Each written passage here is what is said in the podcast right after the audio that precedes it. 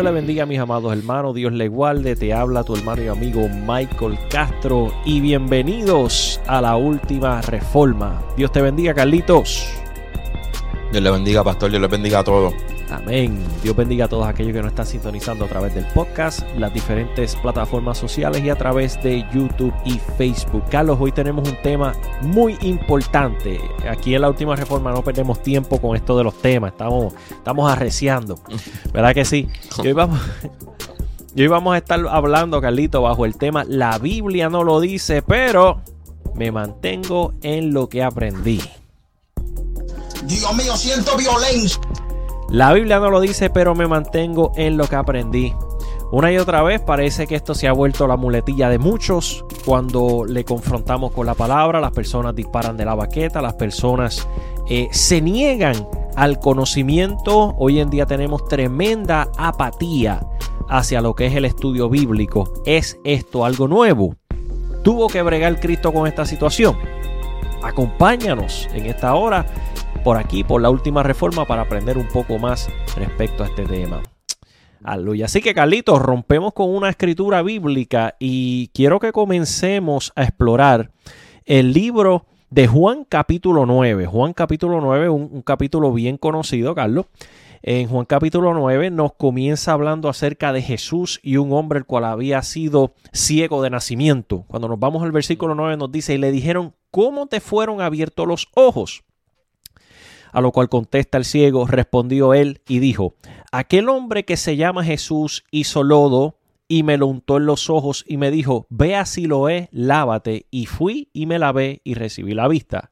Y era día de reposo cuando Jesús había hecho lodo y le había abierto los ojos. La Biblia se toma el tiempo de especificar que era día de reposo. Entiéndase que el día de reposo era el sábado en el cual estaba prohibido hacer ciertos trabajos y ciertas labores.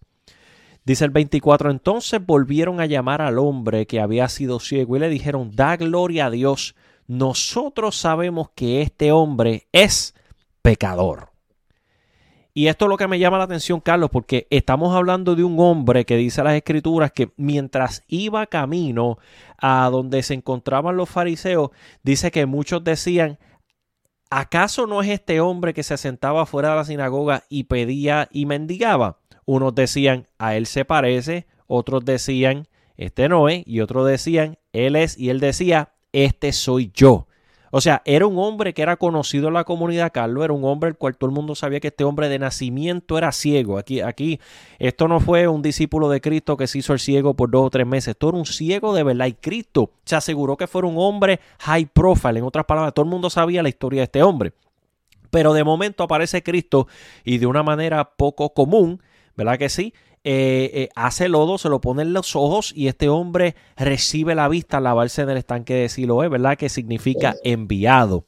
Ahora bien, eh, me llama la atención que cuando regresa y se presenta donde los fariseos, los cuales lo mandan a llamar, a, le dicen que este hombre es pecador porque literalmente hizo un milagro el sábado. O sea, vamos a pasar por encima el hecho de que Dios se glorificó, vamos a pasar por encima el hecho de que el cieguito que hemos visto la vida entera de momento está caminando y viendo por ahí.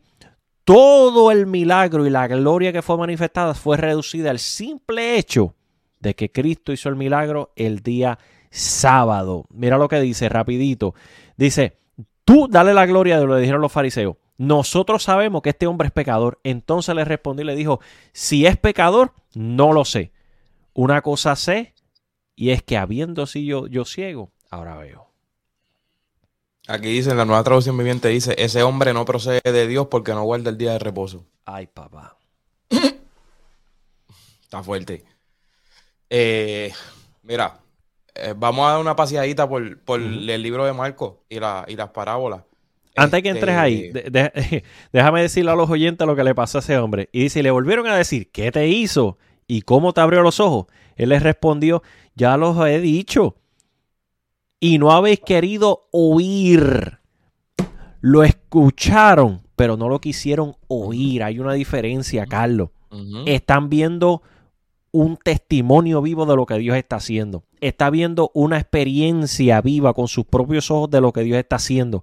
Sin embargo, no quisieron oír. Y el propósito de este tema, Carlos, es para aquellos que no están afuera, para aquellos que están adentro, que se niegan a la enseñanza, que se niegan a responder al mover que Dios está haciendo y reducen todo a, la falsedad hueca, honestamente, a la falsedad hueca que han practicado por mucho tiempo. Dice que le injurieron y lo despacharon.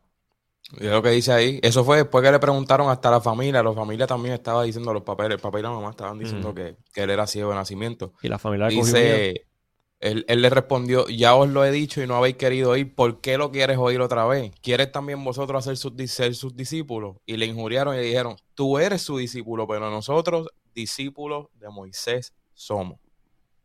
¿Cuál es el temita de, hoy otra vez, Carlito? ¿Cómo dice el temita otra vez? Eh, la Biblia no lo dice, pero... Tres puntitos. La Biblia no lo dice, pero me mantengo lo que aprendí. Pero Así se nos enseñó.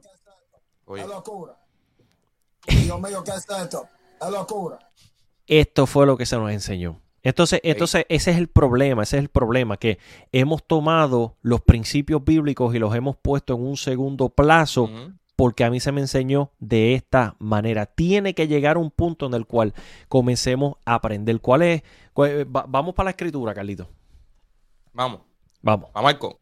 Vamos para allá. Vamos a dar, vamos a dar un paseíto así por encimita eh, en varios capítulos de Marco, lo que es del 3 al 8, creo que es el 3 al 9, porque son varias parábolas, pero el tema central, ¿verdad? Lo que queremos traer es lo que eh, Jesús, Dios encarnado, estaba tratando de traer, ¿verdad? Al pueblo.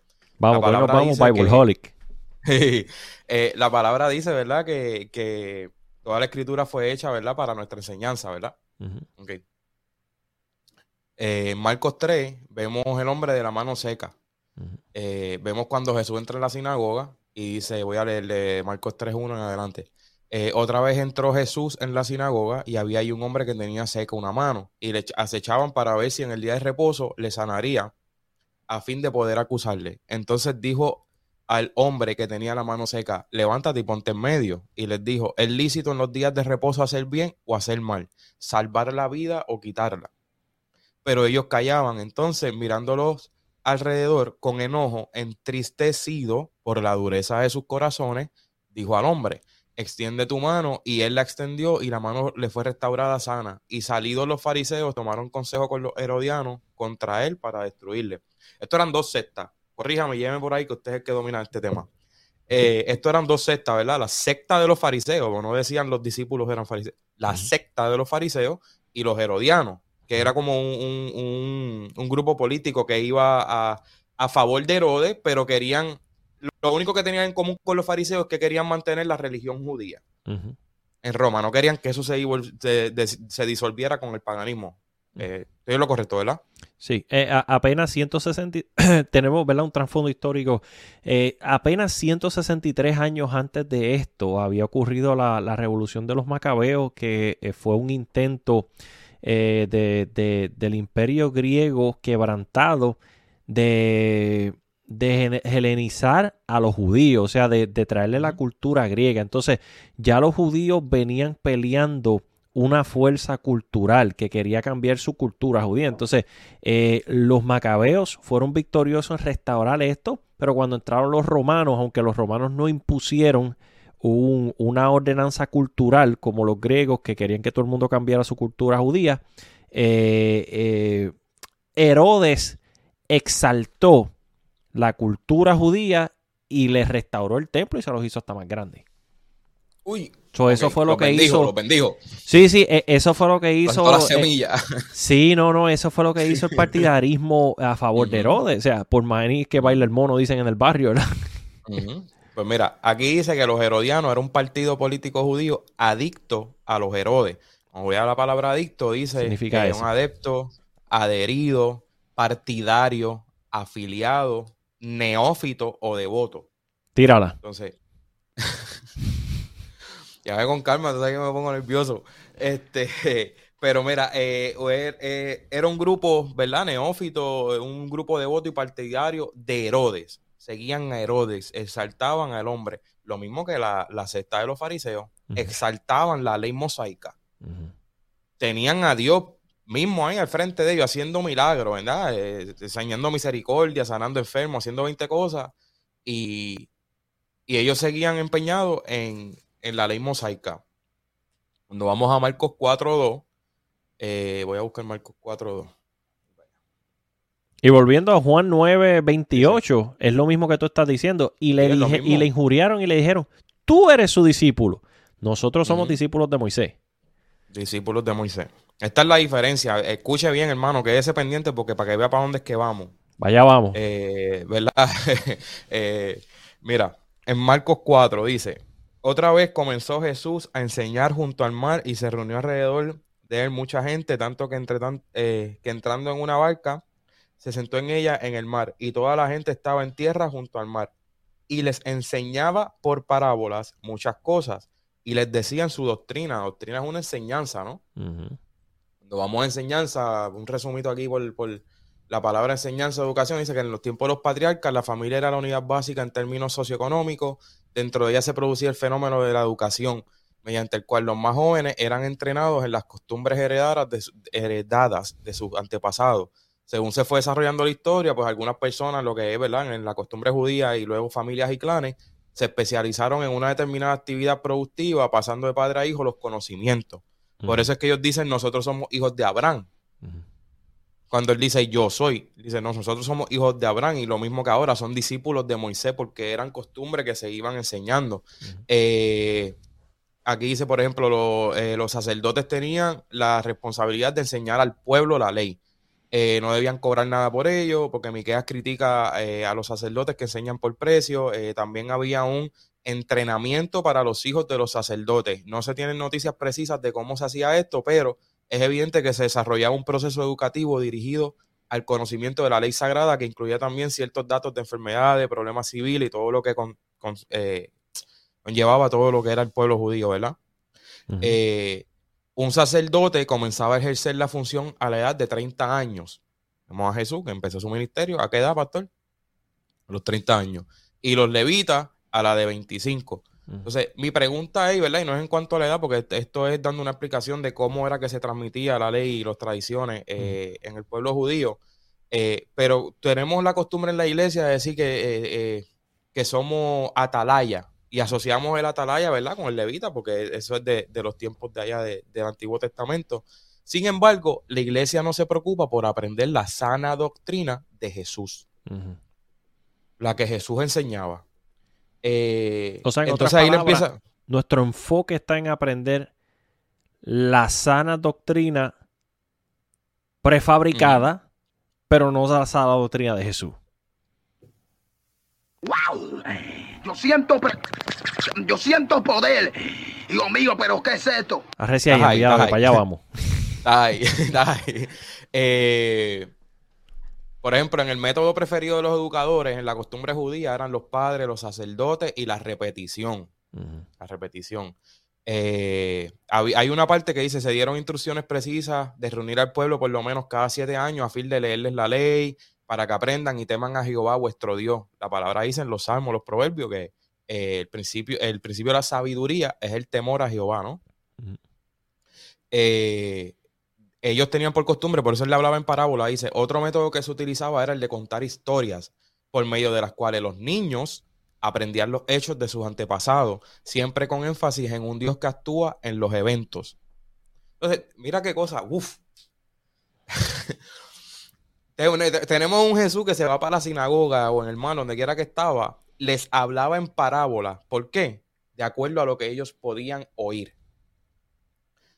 Vuelvo y repito lo que dice aquí. Otro método que se utilizaba era el de contar historias. Por, esto es el tipo de enseñanza de las costumbres y las tradiciones judías.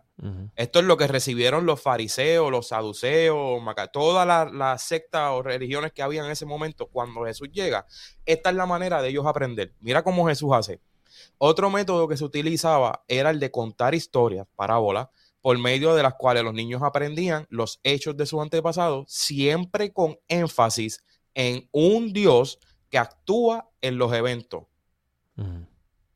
Los versos de fácil memorización y los proverbios eran otros de los medios que se, que, de que se valían los israelitas para enseñar, como puede verse en el Salmo 78.1.4, dice, escucha, pueblo mío, mi ley, inclinad vuestro oído a las palabras de mi boca, abriré mi boca en proverbios, hablaré cosas escondidas desde tiempos antiguos, las cuales hemos oído y entendido que nuestros padres nos las contaron. No las encubriremos a sus hijos contando a la generación venidera las alabanzas de Jehová. déjame, déjame pararte ahí porque es un, un dato bien importante que tenemos que tocar. Eh, eh, y, no quiero que usted se confunda con lo de contar historia y ese tipo de cosas, porque en Deuteronomio capítulo 6, versículo de 7 al 9, yo sé que esto, ¿verdad? Quién sabe lo que usted está pensando eh, mientras nos escucha. Deuteronomio capítulo 6, del 7 al 9 dice, y las repetirás a tus hijos y las hablarás a ellas estando en tu casa y andando por el camino y al acostarse y cuando te levantes, y las atarás con una señal en tu mano y estarán como frontales entre tus ojos, y las escribirás en los postes de tu casa y en tu puerta. Nótese que Jehová en Deuteronomio capítulo 6 versículo 7 al 9 se refiere a la ley de Jehová. El problema, y es lo que está hablando Carlos en este momento, es que de repetir la ley de Jehová, estaban repitiendo algo, la tradición que se llamaba la tradición oral. La tradición oral hebrea era las costumbres y tradiciones de los ancianos escrito en un documento llamado la Mishnah. La Mishnah era un documento de las tradiciones de los ancianos que eh, se empezaron a, practicar desde que el pueblo entró a la tierra prometida. Sin embargo, escúchate esto, Carlos, la Mishnah se, se intensificó durante los 400 años de silencio antes de Cristo. So, la mayor parte de este tipo de tradiciones orales nacieron en el proceso del silencio. Entonces. Donde Dios estaba callado. Donde Dios estaba callado. Entonces, eh, oh, bajo el tema, cuando Dios calla, los hombres hablan. Arrecia y arrecia. Pero eh, el, problema, el problema es este, Carlos, y esto, esto, ¿verdad? Esto es parte de Deuteronomio 6, insta al pueblo a repetir en todo momento las historias de quién? De la ley.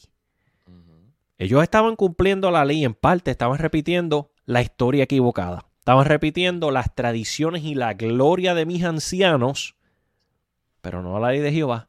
¿De qué es lo que se habla hoy en día todos los días eh, eh, eh, por ahí, Carlos? De la, senda antigua. De la gloria de los ancianos. Pero vámonos para atrás. La senda antigua no tiene 30, 40 años. La senda antigua, ¿cuántos años tiene? ¿2000 años? De hecho. De eso hablábamos en el programa pasado, el rey Josías, ¿verdad? Josías. A él se le enseñó, pero él tuvo que encontrar el libro y volver a los fundamentos en ese tiempo. Nosotros no tenemos que volver a la ley, nosotros tenemos que volver a Jesús. Ay, Dios mío. Que es el cumplimiento de la ley. ¿Es o no es? Espérate. Ay, Dios mío. Es que tú tienes los controles. A le llaman bueno y a lo bueno le llaman mal. Hay que volver, nosotros tenemos que volver, pero es a Jesús. Es a la iglesia primitiva que Jesús fundamentó en su enseñanza y su doctrina. No es a la ley mosaica. O sea, si tú vienes a ver lo que, lo que son las diferentes religiones que se denominan, ¿verdad? Cristianos, que hemos hablado de ellos, testigos de Jehová, mormones, son evangelios basados en obras. Eso viene de la ley. Claro. Eso viene de la ley. Las sectas cristianas, la plaga, las cosas que se están formando ahora mismo, eso es evangelio basado por obra, pero ese no es el tema, nos vamos a desviar. Cuando vamos en lo que es la doctrina, ¿verdad? La enseñanza de Jesús y lo que estamos viendo, vemos, eh, voy a brincar al, versículo 21 de Marcos 4, cuando Jesús habla, eh, nada oculto que no haya de ser manifestado. ¿Cuál es el problema de no permanecer en, la doctrina o en las enseñanzas de Jesús muchas veces? Hay dos cosas en lo que es eh, teología, corríjame no tiene que ver con apologética, es con la teología. Exégesis y exégesis. La exégesis es una interpretación correcta del, literal, ¿verdad? De lo que es lo que dice el verso, el texto bíblico. Y la exégesis puede ser una interpretación que no necesariamente tiene que estar equivocada para, para una predicación o para eh, espiritualizar un texto o literalizar un texto, lo que sea, pero para traer una enseñanza que no afecte o contradiga la doctrina bíblica o la palabra de Dios. Estoy en lo correcto, ¿verdad? Sí, algunos lo conocen como inségesis, pero son, como son, los mismos. Es E-I, exégesis, E-X-E. Exégesis es E-I-G. Eh, exégesis es la, es la correcta, exégesis o inségesis es la incorrecta, que es la, Eh, la- Eh, aplicación. Y, y es la más que se usa. Y es la más que se usa. Ok. La parábola, eh, eh, la parábola no, la explicación de Dios, di- de Jesús dice, también les dijo, ¿acaso se trae la luz para ponerla debajo del almud o debajo de la cama? No es para ponerla en el candelero, porque no hay nada oculto que no haya de ser manifestado, ni escondido que no haya de salir a la luz. Este texto, ¿cuántas veces usted no ha escuchado esto de, de- de cualquier cristiano, de sana doctrina, y refiere este texto a lo que son pues pecados ocultos, lo que tú haces callado o lo que sea por allá, ¿verdad? Eh, eh, pero dice, si alguno tiene oídos para oír, oiga. Les dijo también, ahí mismo, mirad, mirad lo que oís, porque con la medida con que medís, os será medido, y aún se os añadirá a vosotros lo que oís, porque al que tiene, se le dará, y al que no tiene, aún lo que tiene, se le quitará. Pues ¿Qué eso está hablando de entiende billete, ¿verdad? Mira, ¿qué tú entiendes por ahí? Espérate, que es que te- eh, tengo otro panel. Espérate aquí. Dios mío, siento violencia. Ahí. Tengo que, tengo que arreglar eso y ponerlos todos en el mismo. Eso, eso lo que está, eso, eso lo que está diciendo es que, que si tú no cuidas tu ministerio, Dios te lo va a quitar y se lo va a dar a otro, ¿cierto?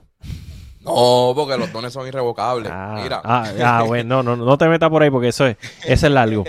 Iluminamos, Carlito, ¿cuál es? Yo siento, yo siento poder. Vamos, el dedo está imperativo ¿pero qué hoy. Mira, eh, esto lo que está hablando es del conocimiento que Dios nos da a través de su palabra. Obviamente, ¿acaso se trae la luz para ponerla debajo del almud o debajo de la cama? Cuando nosotros venimos a Cristo, nosotros recibimos, ¿verdad? La salvación. So, ahora somos luz en medio de las tinieblas. Ahora somos la sal del mundo. Que hablamos en, no sé si fue el programa anterior o el, o el penúltimo, que qué dijimos? Cristianos que hoy en día se convierten, están trabajando, están proveyendo para su hogar, pero como el turno no les cuadra, no, no, no, este trabajo no es de Dios. O cristianos que están en un sitio donde ellos son el único cristiano y no voy a orar a Dios para que me saque de aquí y me ponga en un sitio donde todos sean cristianos. So, no- te estás poniendo debajo del almud. El conocimiento, lo que tú estás recibiendo en la iglesia, lo que tú estás recibiendo cuando ora, cuando lees la palabra, lo estás engavetando, lo estás metiendo debajo del almud. No está hablando aquí de apariencia, de vestimenta, de que tengan que verme, que tengo que representar, que soy sana doctrina, clavo pasado. No, no, está hablando del conocimiento. Tú dices, les digo, les dijo también, mirad lo que oís, porque con la medida con que me dijo serán medidos y aún se os añadirá a vosotros lo que oís. So, la fe viene por el oír, el oír, eh, eh, por el oír la palabra, ¿cómo es? No me fue. La fe viene La, por el oír. la fe viene de por la el oír palabra. y el oír la palabra de Dios. So, cuando una vez tú vienes a Cristo, tú aprendes la doctrina de Jesús, la sana doctrina de Jesús, la sana enseñanza, y tú te pones encima de la mesa, tú vas a tener, tú necesariamente tienes que seguir eh, recibiendo, porque esto es un crecimiento. Nosotros tenemos que seguir caminando hasta alcanzar la estatura del varón perfecto. La estatura del varón perfecto no es que tú te convertiste y empezaste a orar 10 minutos y ahora oras 28 horas al día. Obviamente se- sería lo, lo ideal, ¿verdad? Claro, pero crecimiento. es, es- es- es un crecimiento constante, pero la- la- lo que se te añadirá es lo que tú sigues en el conocimiento, estudiando la palabra, eh, llevando, ¿verdad? El mensaje de Dios eh, y aprendiendo, ¿verdad? De la palabra. Eh, porque el que tiene, se le dará.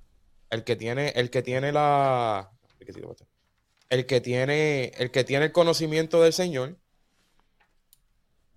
Yo creo que se levantó el nene, pastor, perdóname. El que tiene el conocimiento del Señor, eh, se le dará más conocimiento. El que no sigue llenándose, ¿verdad? Del conocimiento del Señor, eh, entonces viene y Dios se lo quitará. ¿Usted escucha el fondo? ¿No? Ok, estamos bien. Entonces, eh. Eh, con muchas parábolas como esta les hablaba la palabra conforme a lo que podían oír.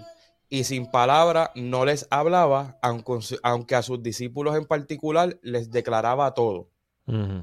Con muchas parábo- parábolas como esta les hablaba la palabra conforme a lo que podían oír. ¿Por qué podían oír en parábola, pastor? Estaba, eh, estaba incluso, estábamos hablando de eso hoy. Y la realidad del caso es que Cristo hablaba en parábolas para que el que quisiera aprender indagara. Y el que no le importaba, simple y sencillamente, no iba a entenderlo. El conocimiento moral básico es para todo el mundo.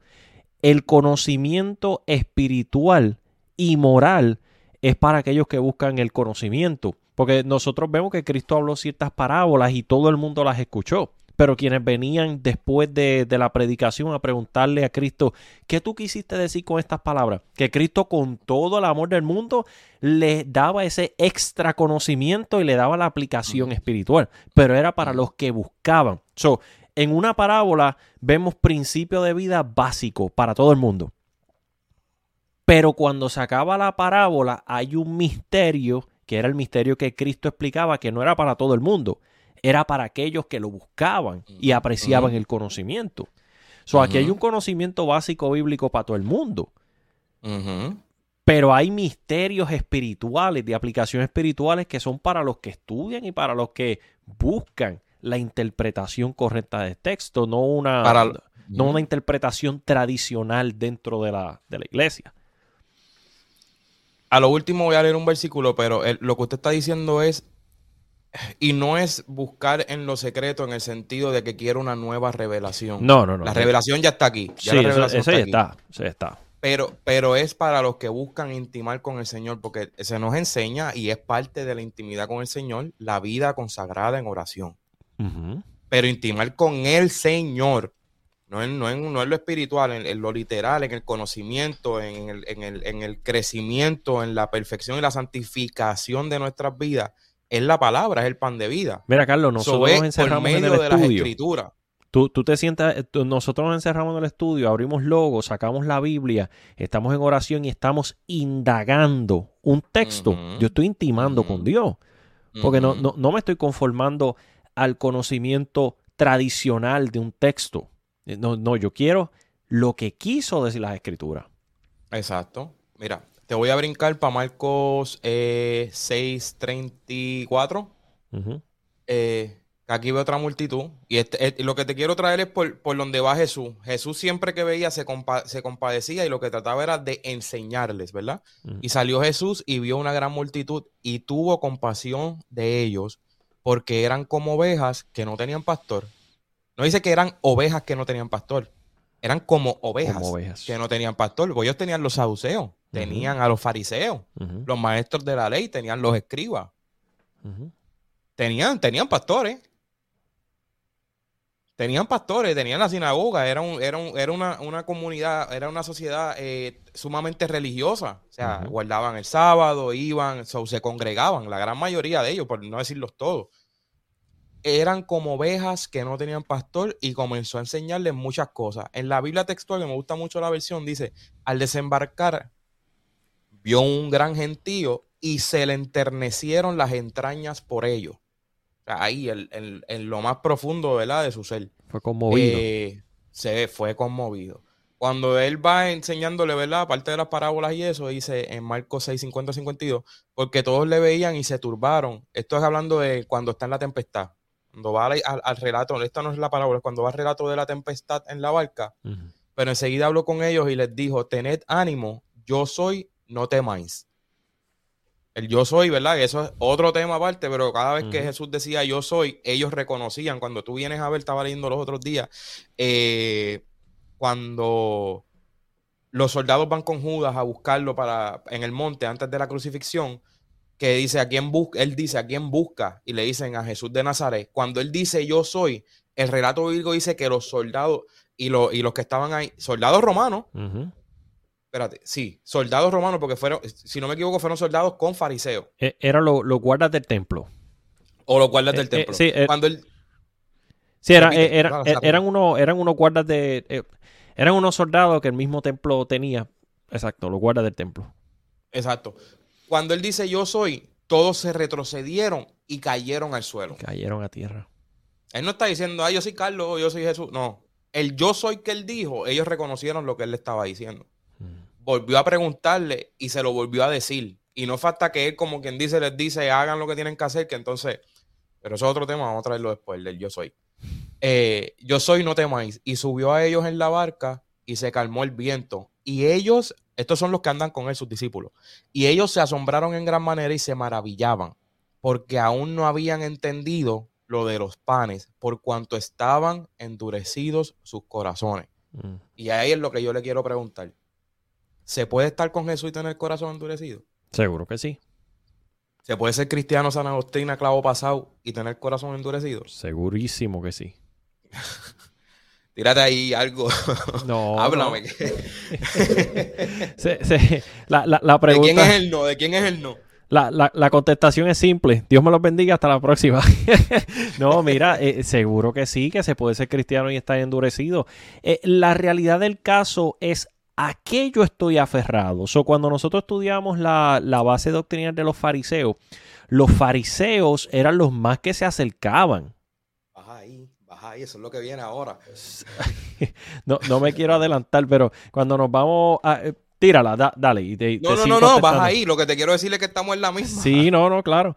La, la base doctrinal de los fariseos estaba bien estaba bien. Incluso Cristo le dijo, todo lo que ellos les digan que haga, háganlo, porque ellos se sientan a la cátedra de Moisés. La cátedra de Moisés era eh, un tipo de, banquito en la sinagoga en la cuales se sentaban las personas de, autoridad a enseñar la ley. O sea, los fariseos doctrinalmente estaban bien. Doctrinalmente estaban bien. Y por eso fue que Cristo, Carlos, tú ves que su enfoque es directamente con los fariseos el grupo, habían cinco sectas de, del judaísmo, habían otras que eran un poquito más insignificantes, pero principalmente cinco sectas.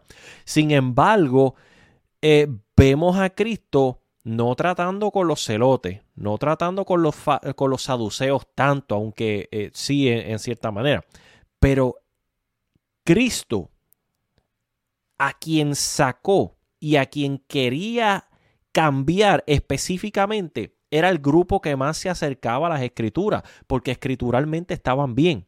El problema eran las añadiduras de los fariseos. los fariseos se sentaban en la cátedra de Moisés, la ley perfecta. Sin embargo, creían en la ley más en la Mishnah, que eran las tradiciones de los ancianos. Entonces, eh, eh, eh, ¿qué, ¿qué dice Cristo? Cristo en una ocasión le dice, todas estas cosas les era necesario hacer sin dejar de hacer las otras, porque tenían palabra, tenían base doctrinal, pero no tenían obras espirituales, o sea, eh, obras físicas tenían, pero no, tenían, no tenían el fruto. No tenían, no tenían el fruto del espíritu, esas obras espirituales no las tenían. Entonces, cuando hablamos acerca de los saduceos, los saduceos se acercaban mucho a la escritura con la excepción de creer en la resurrección y creer en los espíritus, ¿verdad que sí? Por eso tuvieron problemas con la, resurrección de Jesús. So, vemos dos grupos en el judaísmo correcto que participaban de un servicio judaico del orden ministerial, del orden sacerdotal, sin embargo estaban tan y tan y tan arraigados a las tradiciones y al sistema de adoración que ellos mismos habían construido que su corazón estaba endurecido, seguro que sí. Y lo vemos hoy en día, Carlos. Vemos, vemos un sistema de nostalgia, vemos un cristianismo nostálgico hoy en día, el cual vivimos en el 70, en el 80, en el 90, en lo que quiera que sea. Vivimos allá. Entonces, Dios está tratando de manifestarse. Sin embargo, si no es ese mover exactamente de la manera que Dios lo hizo allá, yo no lo quiero.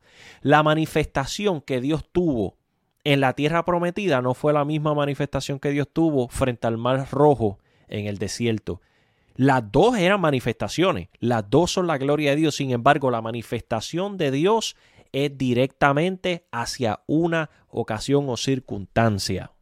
o sea, eh, eh, eh, tú me perdonas, pero el que Dios pueda tratar con un ateo y cambiar el corazón de esta generación tan endurecida es un milagro más grande que se levanta alguien de una silla de ruedas. Porque es el milagro directamente de la salvación transformar el corazón de piedra a un corazón de carne. y, es lo que estamos viviendo hoy en día. Esta generación, los millennials, generación Z, eh, lo que tienen es corazón de piedra. Vemos una campaña de, 30, 40 años atrás, eso, eso eran 10 mil, 125 mil personas. Billy Graham metía en un, en un estadio un mensaje tan sencillo como el de Billy Graham. Cristo te ama, pero había una, había una generación que tenía un conocimiento básico de Dios. La Biblia no- habla de no periodos, disculpa, Carlito, rapidito. La Biblia habla de periodos en las cuales dice, y se levantó otra generación que no conocía a Dios. Estamos en ese periodo. Dale. Y no, no, y, y no es por quitarle a las manifestaciones, porque creemos en las manifestaciones, vinimos de, de- de generación. Pero mira qué cosa, ya que están mencionando eso, eh, venimos, venimos de generaciones que vieron manifestaciones sobrenaturales, sobrenaturales, porque eso no fue para allá para el tiempo de Jesús nada más, eso se vivió Eso para para el lo vi de, Randy Island, para el tiempo, eso fue para los 80 y 90, para aquí, ahí al lado. Y tenemos una generación que muchos no saben quién es Jesús. Tenemos una generación que vio, que todavía están vivos. Tenemos gente que viene en esa senda en nuestras iglesias. Tenemos todavía ancianos de, de esas iglesias que sus hijos, sus nietos, sus bisnietos, ni saben y si saben no quieren saber de Jesús. ¿Pero por qué? Ponte a pensar, porque el Espíritu es real. Si, el enfoque, si, el si fue real el, el- el- el- el enfoque o la conversión o lo que se practicó, lo que se, enseñ- se enseñó, eso va a permanecer. Eso va a permanecer. Anyway. Porque aún no habían entendido lo de los panes por cuanto estaban endurecidos sus corazones. Mencionó algo ahorita y, y quería traer en cuanto a, al endurecimiento del corazón. En este versículo, cuando están en la tempestad en la, en la barca, él está con sus discípulos y tenían sus discípulos los, los corazones endurecidos. Y lo vemos hasta la crucifixión. No falta que lo vieron resucitado, que ellos ablandaron prácticamente, porque aún en la crucifixión no creían. Fueron, lo dejaron solos. ¿Por qué ellos viendo, caminando, comiendo, durmiendo, estando 24-7 con el maestro, todavía tenían los corazones endurecidos? Este era el fruto de lo que las sectas que estaban alrededor habían inculcado en ellos. Ujú. Por las mismas tradiciones. Digo, ¿verdad? Hay tradiciones y hay tradiciones, pero la tradición nunca puede ir por encima de la enseñanza de Jesús, que es lo que queremos traer, ¿verdad? En este podcast. Cuando vamos a Marcos 7, 6 al Y, y- 9. y perdóname, Carlito, hay tradiciones que Dios las ha permitido, claro. porque no son tradiciones dañinas. El problema es cuando montamos la tradición al punto de, de- de doctrina fundamental. Porque hay tradiciones que, que, eh, mira, tanto Carlos y, y como yo somos pentecostales, por eso hablamos de este tema libremente. El problema es elevar una tradición a un punto eh, eh, bíblico crucial en el cual la salvación de una persona que la practica o no la practica, eh, su salvación corre peligro. O sea, si, si no es una doctrina bíblica, es irrelevante si se practica o no se practica en cuanto para a, allá vamos. a la salvación. Y para allá vamos. Cuando en el relato de Marcos 7, cuando eh, ven a los discípulos de Jesús comer, ¿verdad? Eh. Sin lavarse las manos. Y Jesús le contesta, hipócritas, Isaías tenía razón cuando profetizó acerca de ustedes porque escribiendo, escribió, este pueblo me honra con sus labios, pero su corazón está lejos de mí. Isaías su adoración es una farsa, porque enseñan ideas humanas como si fueran mandatos de Dios. Hermano, si va a buscar Reina Valera, eh, está más o menos igual. Eh, yo uso la, la traducción viviente para, para efecto de las personas que no conocen la Reina Valera, pero en Reina Valera dice, hipócritas, bien profetizó de vosotros Isaías, como está escrito, este pueblo de labios me honra, mas su corazón está lejos de mí, pues en vano me honran enseñando como doctrinas mandamientos de hombres. Su adoración es una farsa porque enseñan ideas humanas como si fueran mandatos de Dios, pues ustedes pasan por alto la ley de Dios y la reemplazan por su propia tradición. Esto es Jesús, a mi, eh, eh, amado hermano, eh, ¿verdad? Que crees en el Señor, que crees que Jesús es Dios, encarnado, que crees que la palabra es infalible, es la, es la definición, ¿verdad, pastor? Infalible. infalible. Jesús les está diciendo, pues ustedes pasan por alto la ley de Dios y la reemplazan por su propia tradición. Ahí les empieza a hablar sobre el lavamiento de manos, ¿verdad? Usted, entonces dijo, ustedes esquivan hábilmente la ley de Dios para aferrarse a su propia tradición. Y ahí les llama la atención, ¿verdad? No sé, ¿quieres que lea el versículo completo, los versículos completos? Dale. Sí, ok. Porque dejando el mandamiento de Dios, os aferráis a la tradición de los hombres, los lavamientos de los jarros y de los vasos de beber, y hacéis otras muchas cosas semejantes. Eh, les decía también, nosotros habíamos hablado de esto, creo que lo mencionamos en el episodio anterior. Les decía también, bien invalidáis el mandamiento de Dios para guardar vuestra tradición, porque Moisés dijo, honra a tu padre y a tu madre, y el que maldiga al padre o a la madre muere irreversiblemente. Pero vosotros decís, Basta que diga un hombre al padre o a la madre, es corbán, que quiere decir mi ofrenda a Dios, todo aquello con que pudiera ayudarte, y no le dejáis hacer más por su padre o por su madre, invalidando la palabra de Dios con vuestra tradición que habéis transmitido, y muchas cosas hacéis semejantes a esta. Él está agrupando, ¿verdad? el, el contexto, porque hay gente que dice, no, pues ahí está hablando de los alimentos. Pero yo creo que ahí estaba hablando de, la Navidad, invalidando la palabra de ah, Dios por vuestra tradición. No, ¿qué va a hacer? Buscaste colosense, ¿verdad? no, no, mira. Entonces, más abajo dice, y llamando así a toda la multitud, les dijo, oídme todos y entended. Eso está en rojo en la Biblia, el que tenga con las palabras que Jesús habló, está en rojo. Nada. Nada hay fuera del hombre que entre en él que le pueda contaminar, pero lo que sale de él, eso es lo que contamina al hombre. Si alguno tiene oídos para oír, oiga. La palabra nada significa ninguna cosa. Ausencia absoluta de todo ser. Eso es una palabra absoluta. En la filosofía tenemos dos cosas lo que, lo que creen los ateos, ¿verdad? Que el universo vino de la nada y tenemos el universo. Eso es apologética, de eso vamos a hablar después. Ahora mismo hablando de la palabra, la palabra nada es ninguna cosa, nada en lo absoluto, absolutamente nada. Más abajo dice, cuando se alejó de la multitud y entró en casa, le preguntaron sus discípulos sobre la parábola. A todas estas ellos andan con él y no entienden la parábola. Él les dijo, también vosotros estáis sin entendimiento.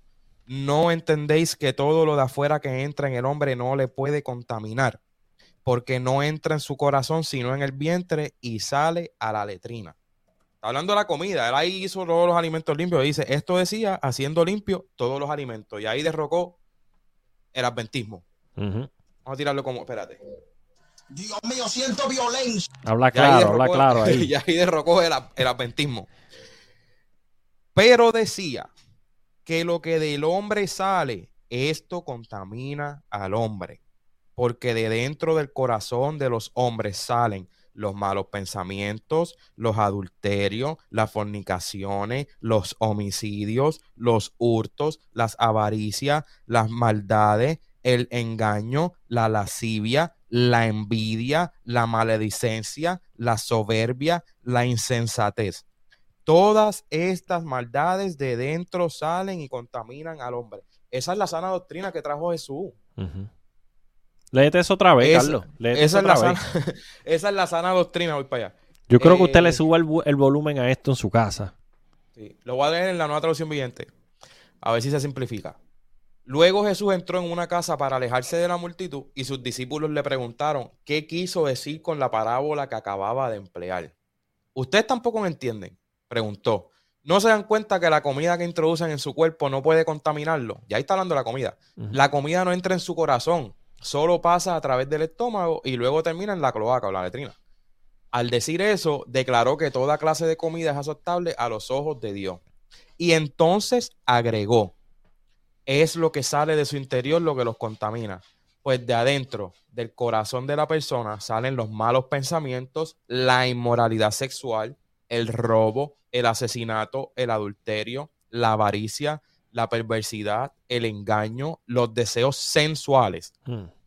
Fíjate que arriba habló de inmoralidad sensual, sexual y abajo dice los deseos sensuales. ¿Se acuerda que en el episodio anterior dijimos que, la sensualidad cuando hablan las epístolas habla de los que todo es el sentir y el sentir y, las experiencias sobrenaturales? La envidia, la calumnia, el orgullo y la necedad. Eh, oye, fíjate, no busque el significado de necedad, tengo una idea de lo que es, pero eh, todas esas Necedad en buen puertorriqueño son tonterías. Ajá. Oso, el orgullo y la necedad van de la parte, de la mano. Sí, porque la Biblia dice que, que el necio se envanece, ¿me entiendes? Y envanecerse es echársela. ¡Wow! Yo siento, yo siento poder. Dios mío, pero ¿qué es esto? Todas esas vilezas provienen de adentro. Esas son las que contaminan, las que los contaminan. Él dio un resumen de las cosas que contaminan. Obviamente estamos en el 2021, sabemos que tenemos que lavarnos las manos. Pero esta gente lo hacía a un nivel de que esa ley de sanidad la empleaban al, al- al- al nivel de una ley salvífica. Ellos eran pecadores y no eran dignos del reino de los cielos por no lavarse las manos antes de comer. Obviamente tenemos leyes sanitarias. En Ujú. 2021, después de toda la pandemia y toda la cosa, sabemos. Claro. Lavarse las manos. Yo soy enfermero, tengo que lavarme las manos antes de entrar a un cuarto. En el cuarto eh, usar sanitizer y volver y lavármelas antes de salir. Lo mismo cuando me pongo guantes, lavarme las manos antes de ponerme guantes y después. O sea, eh, sabemos eso. Yo no voy a decir a un enfermero que se le olvidó salir de un cuarto, de untarse sanitizer lavarse las manos, que se va para el infierno por no lavarse las manos. Y eso era lo que hacían esta gente. Eso era lo que Literalmente esta le gente. acabo de dar vista a un ciego, pero Ajá, sabemos que es con pecador. lodo, con lodo y saliva. Patentízate y esa. Sí, para que yo acabo de escupir en mi mano fango y se la puse en el, en el ojo y lo sané. Mira, no hable muy duro, que pare de sufrir, bailo patentiza para el próximo no. domingo.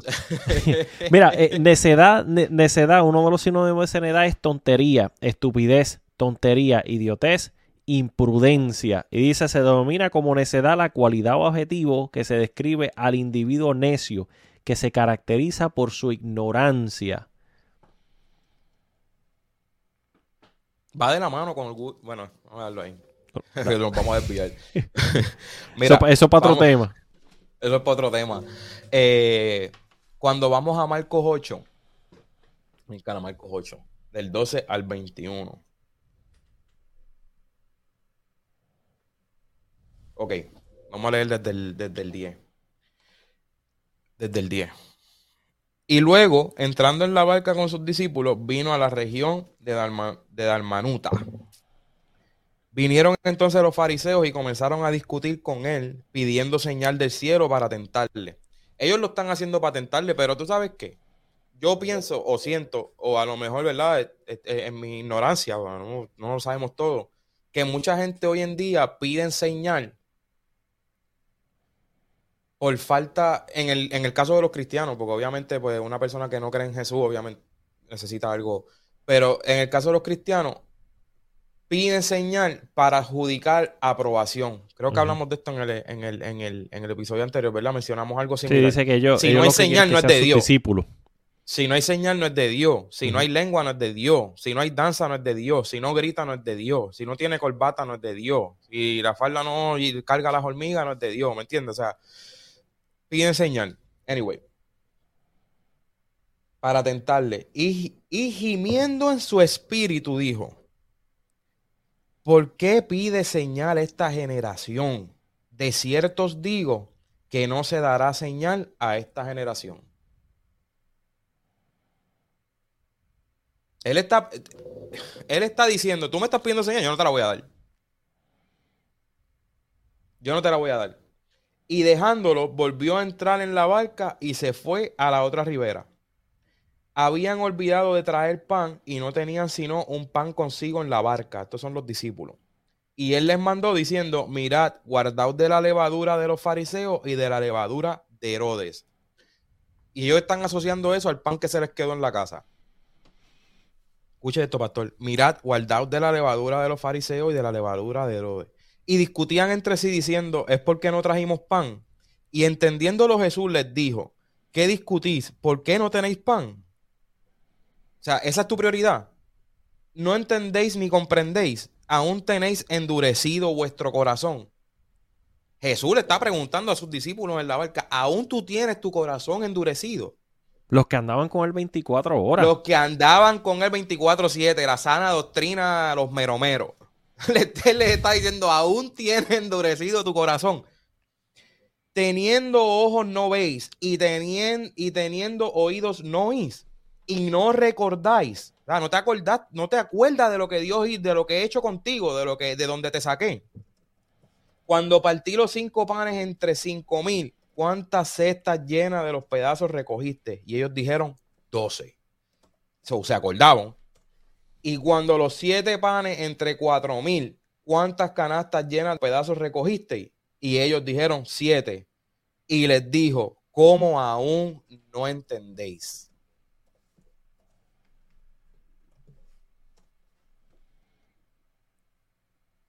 En la nueva traducción viviente. Cuando Jesús oyó esto, suspiró profundamente su espíritu y dijo, ¿por qué esta gente sigue exigiendo una señal milagrosa? Les digo la verdad, no daré ninguna señal a esta generación. Luego regresó a la barca y los dejó y cruzó al otro lado del lago. Pero los discípulos se habían olvidado de llevar comida y solo tenían un pan en la barca.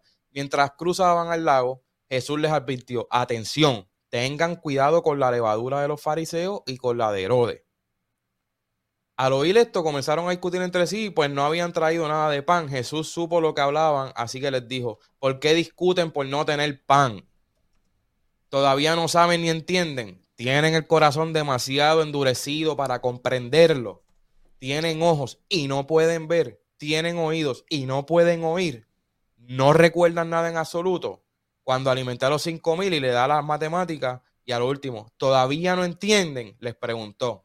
Pastor, entender significa percibir y tener una idea clara de lo que se dice, se hace o sucede, o descubrir el sentido profundo de algo, deducir algo o llegar a una conclusión o opinión respecto de algo. Ellos llegaron a la conclusión que él hablaba del pan, que su prioridad era el pan o traer el pan. El Dios que multiplicó peces y panes de nada. O sea, no de nada, pero de una, de una pequeña. Ellos traían un pan, pero ellos no trajeron suficiente. ellos están pensando que él está hablando de la levadura porque ellos no trajeron suficiente. Al Dios que puede hacer pan del poquito que ellos tienen. Y él les está hablando de otra cosa. Él les está hablando de la levadura de los fariseos. ¿Qué es la levadura, pastor? Un poco de levadura leuda toda la masa. Un poco de tradición, un poquito de Mishnah, un poquito de ley por encima de la gracia poquitito de obra por encima de la gracia. Un poquito de, la Biblia no lo dice, pero eso es lo que practicamos. Un poquito de la Biblia no lo dice, pero leuda toda. No, no, te, no pero pastor, porque es que la palabra evadura lo que significa es que si tú te pusiste la gorra para ir a cortar la grama y ahora te vas a poner la gorra para ir al mall y ya ahora no vas a querer ir si no tienes gorra y vas a entonces pues un poquito de levadura. No, porque es que, pastor, si se te quedó la corbata, un poquito de levadura. No, pastor, porque es que si... Eh, si el varón salió del trabajo a, las 7 y 45 y tuvo que seguirlo directo para la iglesia, no viene de parte de Dios porque llegó en Mahón, es un martes. Mira, mira. Malo le llaman bueno y a lo bueno le llaman mal. ¿Tú, sabes qué es lo que pasa, Carlos? La, la, la mentalidad farisaica Vi un post que decía hoy me enfarisea. Me enfarisea yo. Esto me enfarisea.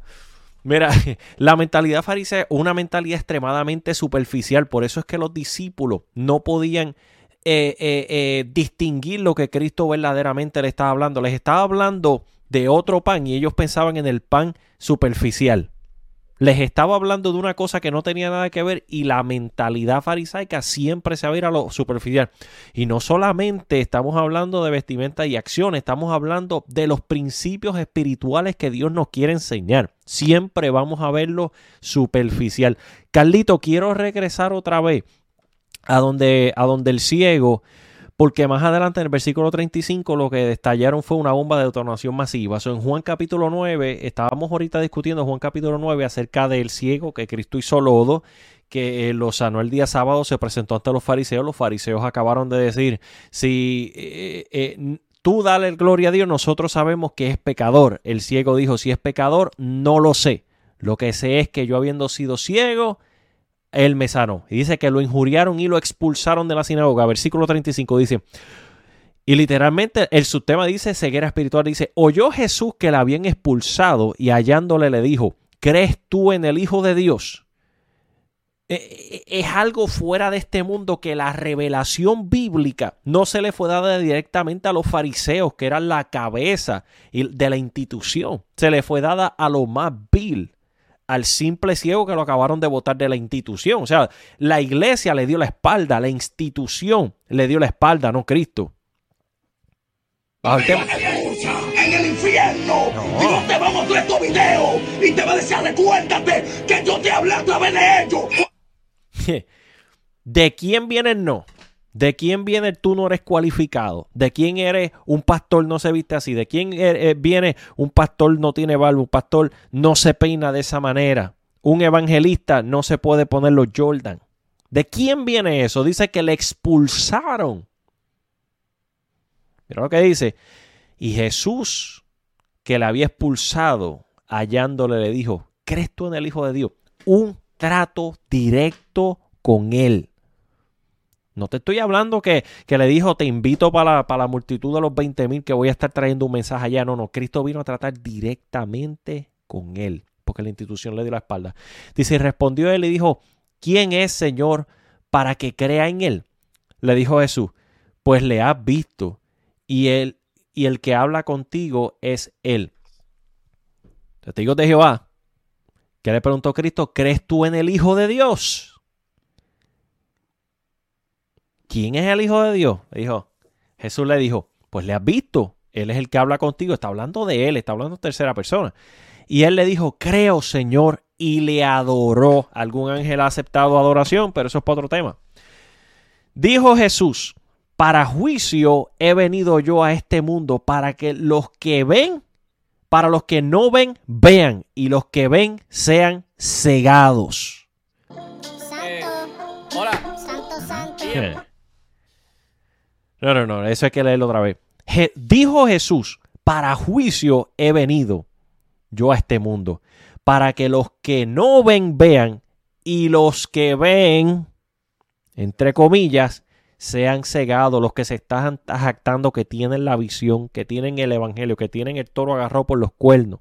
Cristo, Dios mismo tuvo que bajar del cielo para arreglar el despelote de la institución tuvo que bajar del cielo para poder ir a un pozo a ver una mujer al mediodía, porque si no, los que estaban aquí no lo iban a hacer. No, no, que se la lleve el diablo, porque esa mujer eh, cinco maridos ha tenido y que tiene uno de ella. ¿Me entiendes? Escucha. No, no, no, espérate. Eh, eh, eso es otro tema, pero hoy en día los más fariseos son los que tienen dos y tres matrimonios ya. Pedazo de albóndiga con, con ojo. Bueno. yo, siempre lo digo, allá en la Florida, eh, mi nene cumpleaños lo llevé a un, a un carrusel, a, una machinita y, abajo me, puso en el post, gracias a Dios que Cristo no vino. Si te hubiese cogido el rapto, te hubieses perdido. Van por, el, tercer y cuarto matrimonio y no celebran Navidad y van para el cielo. Ah, eh, eh, bueno, bueno, bueno. Anyway. Mira lo que dice. Una mujer que, no, dilo, una mujer que no puede dormir con la luz apagada. Dios mío, siento locura. Una persona que no puede ni dormir con la luz apagada. Cristiano. Yo siento, yo siento poder. Dios mío, pero ¿qué es esto? Pero es que esto, eh, esto está pasado, Carlos, porque son los que están vociferando y tratando de enseñarle al pueblo la ley de Dios y la verdadera sana doctrina, la palabra de Dios. Ellos tienen la revelación privada, pero cuando analizamos la vida es una vida superficial. Duermen que la luz prendía, eh, van por un par de matrimonios ya. o sea, eh, eh, entonces ese es el problema. Dice, entonces alguno de los fariseos que estaban con él al oír esto le dijo, ¿acaso nosotros somos también ciegos? Mira, los fariseos lo confrontaron. Y Jesús le respondió, si fuera ciegos, no tendrías pecado, más ahora porque decís, vemos, vuestro pecado permanece. ¿Por qué? Porque te bloqueaste. Tú dices, nosotros estamos bien, nosotros tenemos que aprender. Esto fue lo que aprendimos y morimos con las botas puesta. puesta. Hay que buscar el siervo que nos haga un audio de cómo debe de ser, porque esto es... ¿Tú, ¿Tú me entiendes lo que le digo? Jesús le dijo, si fuera ciego, no tendrías pecado. Porque la Biblia dice que donde no hay ley no se culpa de pecado. Pero por cuanto ustedes tienen la ley, ustedes fueron los que Dios llamó a interpretar la ley. Hermano, que usted esté interpretando la Biblia mal, no lo libra de la negligencia, de la falta de estudio. Porque el que más alarda de conocer la voz de Dios y la senda es el que le lleva la guerra al estudio bíblico, es el que le lleva la guerra a la predicación, es el que le lleva la guerra al instituto bíblico, es el que le lleva la guerra a la interpretación bíblica, a la teología, a los que se mofan de nosotros y, y, y nos llaman los teólogos, los teologuitos. Ay, ellos tienen la responsabilidad de interpretar la Biblia bien. ¿Qué le dijo el apóstol Pablo a Timoteo? Ah, le, le dijo como, como un buen... le dijo un par de cosas, le dijo un par de cosas. Vamos, hazte una pequeña diserción ahí de lo que le dijo para ver qué fue lo que le quiso decir la exégesis y no la exégesis. No, eh, eh, el apóstol Pablo le dice como un buen obrero de Jesucristo que sabe trazar bien la palabra. Pastor, pero le dijo que permaneciera en lo que había aprendido. Mm. Yeah. Le, le dijo que permaneciera en lo que había aprendido. Sí. Porque eso es lo que dicen. No, Ajá. permanece en lo que aprendiste, pero que aprendiste. Eh, ¿Lo aprendiste bien? Exactamente. Porque entonces, si vamos a usar el mismo argumento, permanece en lo que aprendiste, el, el- el que nació en la santería, que la abuela era una santera y el padre era un santero, tiene que permanecer en lo que aprendió. Si tenemos el vecino que es testigo de Jehová y lo queremos convertir al cristianismo, eh, ¿tú te imaginas que él te diga, no, yo tengo que permanecer en lo que yo aprendí? No, porque lo que pasa es que la ¿Qué tú vas a excusa, es, la excusa es de la manera que fuiste llamado, permanecer de esa manera. Eso está hablando Sí. acerca de los esclavos y específicamente a los que tienen amos eh, eh, en un periodo. Eso no está hablando de nosotros. Entonces, el católico tiene que permanecer en lo que aprendió. O el Jesús solo tiene que permanecer en lo que estoy. Entonces, la parcialidad nos pone en una posición de orgullo, hermano. Aquí no estamos completos. Aquí yo sigo aprendiendo. Todos los días aprendo yo algo nuevo. Claro. El pick and choose, pastor. Sí. El- y no Pikachu, el pick and choose. Pica, El- escojo esto, ajá, y esto y lo otro, entonces aquí no, porque es que eso, entonces, ¿qué hacemos con esto? No. Si tú vas a permanecer en lo que tú aprendiste, el testigo de Jehová tiene el derecho a permanecer en lo que aprendió, que fue una herejía. El mormón tiene derecho a, permanecer en lo que aprendió, que es una herejía. El santero tiene derecho a permanecer en lo que aprendió, que es idolatría. ujú. No siempre, eh, cuando dice permanece en lo que aprendiste, se refiere a la sana doctrina, a la sana enseñanza de Dios. Cuando vamos escuchando lo que hemos traído hoy, lo que hemos traído hoy puede, lo pueden interpretar de la manera que lo quieran interpretar. Lo traímos con el corazón puesto en la mano, guiados por el Espíritu, para hablar de las enseñanzas de Jesús de la sana doctrina. Obviamente la Biblia es grande y eh, eh, vinimos del capítulo 3 al, al- al 8 o al 9 de, de Marcos, son 4, 5, 6 capítulos pasaditos, hablando de la parábola para encapsular un mensaje. Hermano, si cree que estamos mal, busque con calma, lea esos capítulos, Reina Valera, Biblia textual, Nueva Traducción Viviente, búsquelo en inglés y, y cualquier cosa nos escribe, nos tira o qué sé yo. Para, nos podemos sentar, podemos hacer un Zoom, lo que quiera. eh, no debatir. Es que eso es lo que ideas, estamos Porque la realidad es que es la buscando. Eh, palabra. Le hemos leído varias, varias versiones. O sea, la enseñanza de Jesús. Aún los discípulos, los que él escogió, que los llamó personalmente, andando con él, viendo milagros, comiendo, trayendo la cesta, repartiendo los panes, repartiendo los peces, recogiendo a lo que sobró. Con el corazón endurecido. Con el corazón endurecido. Uno allá Ministrando, o sea, él ministrando con el corazón endurecido. ministrando, sanando enfermos, porque esto cuando él le dice, cuando No él le dice, todavía no entienden, cuando te dice todavía no entienden, léete un capítulo 2 atrás. Ya él los había mandado de dos en dos, que fue cuando le dijo no lleven, no lleven otra túnica, no lleven pan y donde no lo reciban sacudan los pies. Ya ellos estaban ministrando por su cuenta. Ya ellos estaban ministrando con el permiso de su pastor. Con el corazón Jesús, endurecido. Con el corazón endurecido. Ya se habían abierto un kiosco. Es más, ya le habían celebrado dos aniversarios de rebeldía. Me leíste la mente. Señor, gracias. Me leíste la mente, no te iba a decir, ya tenían dos días el pastor acumulado ahí. Mira. Venían de un culto de guerra. No, chacho. Eh, eh, Hermano. Hermano. La sana doctrina está fundamentada en Jesús. Ujú. Y con verdad, con respeto, con respeto lo digo y no es quitándole, al contrario. siempre lo vamos a decir, varones.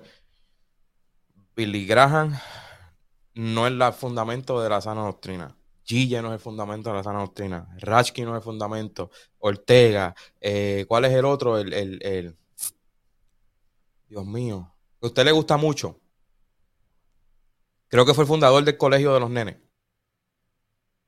Sí, Anaro Torres. Torres, no, no son fundamentos, sí son, eran, o eran sanostrinos que están vivos, son, son los que están vivos, eran los que, pero no son el fundamento. Los apóstoles no son el fundamento de la sana doctrina. El fundamento de la sana doctrina es Jesús.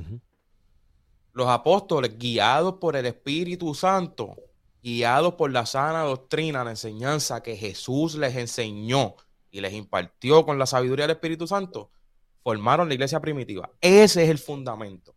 Y vemos un Pedro y vemos un Pablo contendiendo ardientemente por la fe de todas las herejías que se estaban manifestando, que Jesús no había resucitado, que la resurrección no fue física, que Jesús no era Dios, o que no era el Hijo de Dios, o que todas esas, eh, eh, que si el, sábado, que si el cerdo, que si la fiesta, que si las ordenanzas, las observanzas, todos ellos están peleando todo eso.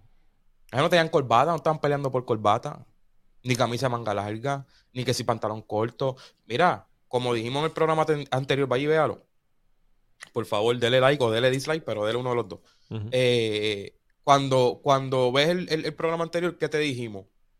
Hay muchas cosas que por motivo de conciencia, para motivo personal en nuestro caminar en el Evangelio, son beneficiosas para nuestro crecimiento y quién sabe que el de los demás. Todo me es lícito la sana... todo me edifica o me conviene. Pero la sana enseñanza de Jesús no es lo que se está enseñando por ahí hoy en día. Pastor, Hebreos 5, del 12 al 14. Hace tanto que son, bueno, te lo voy a leer en la, en la textual, porque debiendo ser ya maestros, en razón del tiempo tenéis necesidad de que alguien os enseñe otra vez los primeros rudimentos. Para simplificarlo, en la nueva traducción viviente me gusta mucho esta versión. Hace tanto que son creyentes que ya deberían estar enseñando a otros. En cambio, necesitan que alguien vuelva a enseñarles las cosas básicas de la palabra de Dios. Son como niños pequeños, ¿te acuerdas que les hablaba en parábola? Porque eran como niños, no podían tolerar lo otro. Y digo, no es que no puedan tolerar lo que se les está dando. Es que, no quieren. Son como niños pequeños que necesitan leche y no pueden comer alimento sólido, pues el que se alimenta de leche sigue siendo bebé y no sabe cómo hacer lo correcto. El alimento sólido es para los que son maduros, los que a fuerza de práctica están capacitados para distinguir entre lo bueno y lo malo. En la, ese último versículo, en la textual o la Reina Valera, dice, pero el alimento sólido es de los perfectos, de los que por la práctica tienen los sentidos ejercitados para el discernimiento del bien y el mal. Señor, dame discernimiento. Señor, dame discernimiento. Dame don de ciencia porque quiero discernimiento. La palabra. Quítate los goggles de, la, tradición, quítate los, los goggles de, mis costumbres, de lo que la Biblia no lo dice, pero por encima de lo que sí dice la Biblia. Y, vas a tener el discernimiento para distinguir entre el bien y el mal. Y, Carlos, yo, yo lanzo una invitación. Mira, yo, yo me identifico, me identifico con este tema porque eh, detrás, detrás de, la ceguedad muchas veces, porque recuerda que Cristo nos acaba de decir, porque decís, vemos, por eso dice, Jesús le dijo, si fuera ciego no tendrías pecado más ahora, porque decís, vemos, vuestro pecado permanece. O sea, eh, eh, hay veces que el problema viene por no quererle fallar a Dios, ¿me entiendes? Porque en, la, en la, inexperiencia uno dice, wow, pero eh, a estas alturas del juego. Yo siempre creí que era de esta manera. Yo he sentido a Dios antes, sin embargo, eh, si, si, yo cambio esto ahora, y, no es ni siquiera que cambie algo físico, en la última reforma no nos importa esto, no estamos, si usted quiere arrastrarla, si usted quiere, hermano, eh, dar como un jamón afeitado, mire, haga, sirva a Dios en libertad, póngase el colbatón, póngase la chaqueta, yo la uso también, gloria a Dios por eso. Pero usted tiene que entender algo. Si yo no llego al punto de madurez espiritual que yo pueda ver a mi hermano que no le sirva a Dios como yo en un sentido físico y yo pueda decir, ese es mi hermano, yo no soy salvo. Si yo continúo descalificando a la gente por lo que yo estoy viendo o por lo que mi tradición me ha enseñado por encima de la escritura y yo sigo descalificando gente, este no entra a mi reino, este es, este no es, yo no soy salvo. Entonces, el propósito de la última reforma, hermano, es un llamado de emergencia. hay salvación que está en la línea, hay gente que están predicando, están como los apóstoles, están siendo enviados, sin embargo, tienen un corazón endurecido y no quieren aprender. Y, yo lo entiendo, yo lo entiendo, mi hermano. Yo, yo he hablado aquí de mi testimonio antes. y todos hemos estado ahí. y todos hemos estado ahí. Hemos estado ahí. Tú sabes que eh, eh, yo le hago una recomendación. Usted tiene que encerrarse. Usted tiene que encerrarse, usted, Dios y la Biblia quítese el uniforme, quítese la apariencia, usted y Dios en el cuarto y dígale, yo voy a leer la Biblia por lo que es. Yo voy a tomarla por lo que tiene que ser tomada. Y en ese estudio personal, ese estudio personal, los secretos, tome la Biblia por lo que usted está entendiendo ahí. Por lo que dice, no por lo que me, me, enseñaron, no por lo que dice el maestro del instituto, ni lo que me enseñó mi pastor. Ni por el que dirán. Ni por el. No, eso todavía no viene. Dentro del cuarto, yo voy a empezar a tomar la Biblia por lo que es. Entonces, dentro del cuarto, Carlos, yo tengo que llegar a eso mismo que acabaste de decir. ¿Qué es más importante? ¿El qué dirán o qué dice la Biblia? ¿Qué dice Dios de mí versus qué dice el hombre de mí? Mira a Saúl, mira a Saúl, mira a Saúl. Mira a Saúl. Óyeme, que esto es un choque y esto lo quiero que lo hablemos después más adelante. Tenemos muchos, muchos, muchos, muchos, muchos temas. En cuanto a la predestinación. Dios le dijo a Saúl, a usted conoce el rey o crónica, por cuanto desobedeciste, fuiste desechado, ¿verdad? Estoy parafraseando. si, no, si no, tu descendencia hubiese sido o sea, como que dice, lo que le iban lo que le dieron a David era de Saúl, pero los dones no son irrevocables. Lo que le dieron a David no era de, era de Saúl, pero por, por su decisión de hacer las cosas como las quiso hacer, cuando ya había algo establecido. Establecido. Con buenas intenciones, Carlos. Con buenas intenciones. Con buenas intenciones. Eh, cuando, cuando Saúl se levantó allá y echó sacrificio, él estaba orgulloso, chacho. Llegó Samuel y dijo, mira Samuel, mira lo que yo hice. Yo no te necesité, yo lo pude hacer solo. ¿Qué tú has hecho? Y con todo y eso, con todo y eso, mira qué cosa. En vez de arrepentirse, como hizo Pedro más adelante, ¿verdad? Estamos aquí para allá, para aquí, para allá. Como hizo Pedro, que lloró amargamente, no, que él se tiró, se tiró un Judas. Judas fue y solcó. ¿Qué hizo Saúl? No, pero reconóceme delante de los hombres. Usted tiene que entender, wow, Dios mío, qué malanga. Hmm. Usted, usted tiene que entender y escoger. No, no, Carlos, esta es la palabra. usted tiene que escoger de quién usted quiere reconocimiento. Usted quiere reconocimiento de Dios y de los hombres. Cuando yo decidí agarrar la Biblia por lo que es y verla desde otro lente, yo me senté y miré mis, mis posibilidades. Yo dije, esto me va a costar. ¿Entiendes? Esto me va a costar. Pero yo voy para adelante. ¿Qué dice la Biblia? Si agrado a los hombres, ya no agrado a Dios. Y, vuelvo y le doy a Juan 6:41. Jesús le dijo, si fueras ciego, no tendrías pecado. Mira, si usted no ha llegado al conocimiento de todo esto, tranquilo, meta mano. Sírvala a Dios en espíritu en verdad, tranquilo. Pero después de este podcast, usted tiene una responsabilidad. Porque cuando usted ve donde no hay ley, no se culpa de pecado. Pero ahora que usted sabe que usted ha sido llamado a interpretar la Biblia por lo que es. Porque decir vemos, vuestro pecado permanece. Usted dice, wow, los muchachos tienen razón en la última reforma. Pero yo voy a seguir en lo que yo aprendí. aclárale, eso, porque entonces, donde no hay ley no se inculpa de pecado y entra la exégesis. Pues entonces, yo no voy a aprender para que no me culpen. Ah, no, no, no. No, ya tú sabes que, tienes que buscar. Eh, ya tú sabes que tienes que aprender. Entonces ya ahí hay un, burden of proof, ya ahí hay una responsabilidad sobre tus hombros, que te enteraste que tienes que aprender si no eres un siervo negligente. So, hermano, si usted acabó de escuchar la última reforma, te guayaste, como dice Carlos Lebron. Mira, Conmigo en el infierno, Dios te va a mostrar estos videos y te va a decir, recuérdate que yo te hablé de ellos. Mira, eh, eh, amigos los rabas. sí, muchas veces eh, hemos adoptado, ¿verdad? Para hacer esto un poquito más, más jocoso, para ver si por lo menos con un poquito de aceite baja. Este, pero eh, en verdad con amor.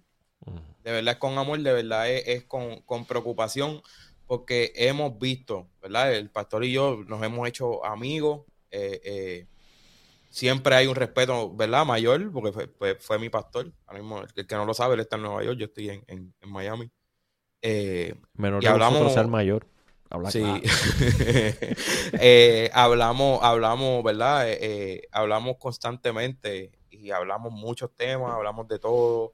Eh, y, muchas, ¿verdad? Situaciones que se ven, en, ¿verdad? En diferentes iglesias, en diferentes hermanos, en diferentes, ¿verdad? Círculos. Eh, es, preocupante. Y es preocupante porque es preocupante porque no... Mi, mi salvación no solo, aunque dicen que la salvación es individual, ¿verdad? No solo me afecta a mí. Porque si yo no manifiesto alrededor de los que me rodean eh, un mejor testimonio, ¿verdad? Sabemos todo que no somos perfectos, que no estamos completos y, debemos hacer hincapié en eso, no como excusa para seguir en la misma condición. Entonces, no es solo mi salvación entonces.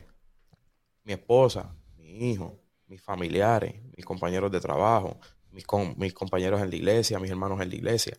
O sea, eh, es como un, como un pay forward, es como una cadena. O sea, vemos, vemos que los discípulos tenían el corazón endurecido como lo tenían los fariseos por causa de la tradición y el endurecimiento que les habían transmitido, porque ya ellos estaban viendo, ya ellos eran discípulos. Esta es la preocupación que tenemos en la última reforma. ¿Hasta cuándo vamos a seguir transmitiendo? o sea, ¿hasta cuándo? Vamos a ser honestos, ¿hasta cuándo? Lo que tenemos es una generación de chamaquitos que no conocen a Dios. Tienen el uniforme, gritan candela de Dios, pero no conocen Pentecostés, no conocen la sana doctrina, no conocen la palabra de Dios. Y se están jactando, están hablando cosas que no conocen y lo que están haciendo es echándole tierra al Evangelio. Y una generación de viejos que dicen, la Biblia no lo dice, pero permanezco en esto.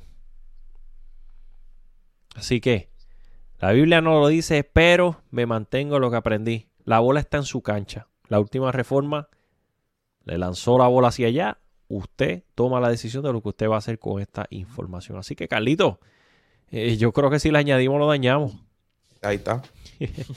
Dios me los bendiga, amado hermano. Dios les guarde. Gracias por sintonizar la última reforma. Eh, estamos en YouTube. Estamos en YouTube a través de ER Church Ministry. Dale like y prende las notificaciones, ¿verdad? También nos encontramos a través de Facebook. Estamos a través de, Instagram. Eh, Carlos está poniendo bastantes clips ahí en Instagram.